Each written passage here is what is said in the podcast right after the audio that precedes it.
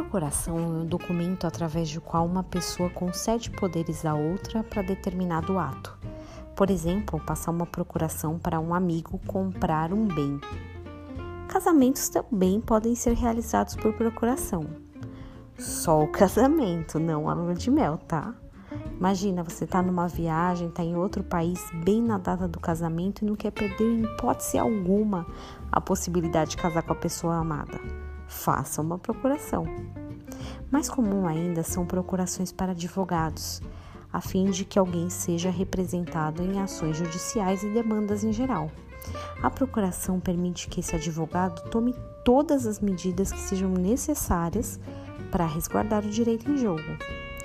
Com a procuração, somente esse advogado poderá falar perante o juiz. Se você já participou alguma vez na vida de audiência, vai lembrar disso. Você não pode falar a hora que quer, nem o que quer. No mundo das demandas judiciais existem uma série de regras e ritos que também devem ser observados. Recursos específicos, medidas que somente são conhecidas por aqueles que operam o direito, como se diz em linguagem jurídica. João 2, 1 diz assim: Temos um advogado junto ao Pai Jesus Cristo, o justo. Não é qualquer advogado, é aquele que é justo. Mas assim como no mundo natural, no mundo espiritual, ao otorgarmos nossa procuração para que Cristo represente nossas causas, já não podemos ficar intervindo. Apesar do direito continuar sendo exclusivamente nosso, existem matérias que somente Cristo pode tratar.